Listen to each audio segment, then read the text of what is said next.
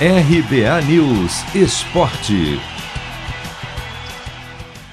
Grêmio vence o Flamengo em pleno Maracanã pela 21ª rodada e dá um passo importante para deixar a zona de rebaixamento.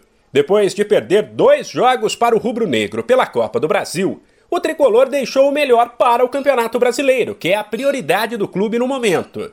Mais ligado que o Flamengo, e com Ferreira, que deu passe, e Borja, que marcou o único gol do jogo, inspirados, venceu por 1 a 0 contra um Flamengo que nem parecia aquele time que encantou o Brasil, mais lento e com alguns de seus principais jogadores, como Gabigol, mais apagados. Com a vitória, o Grêmio, que cresceu de produção e conseguiu bons resultados nas últimas rodadas, chegou a 22 pontos e é o primeiro time do Z4 enquanto Bahia e Juventude, que estão logo acima com um ponto a mais, também têm duas partidas a mais, o que deixa os gaúchos em uma situação menos desconfortável.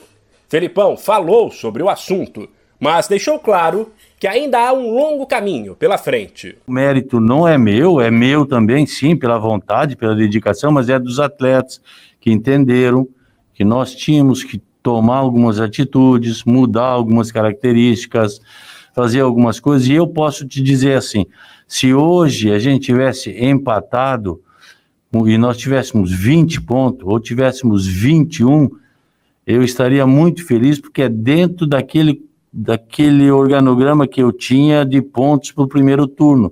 Hoje se encerra o primeiro turno, que são 19 jogos para nós. Nós temos 22.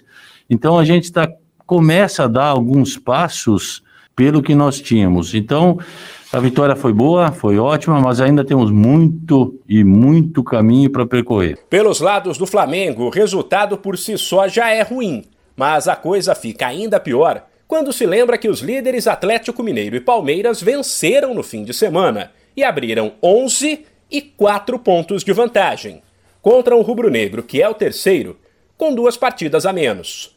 Para Renato Gaúcho, o Flamengo não vai vencer sempre e todos no grupo sabem disso. Nem sempre a equipe vai, vai conseguir desenvolver todo o futebol que, que a gente sabe que, que o meu grupo é, pode apresentar.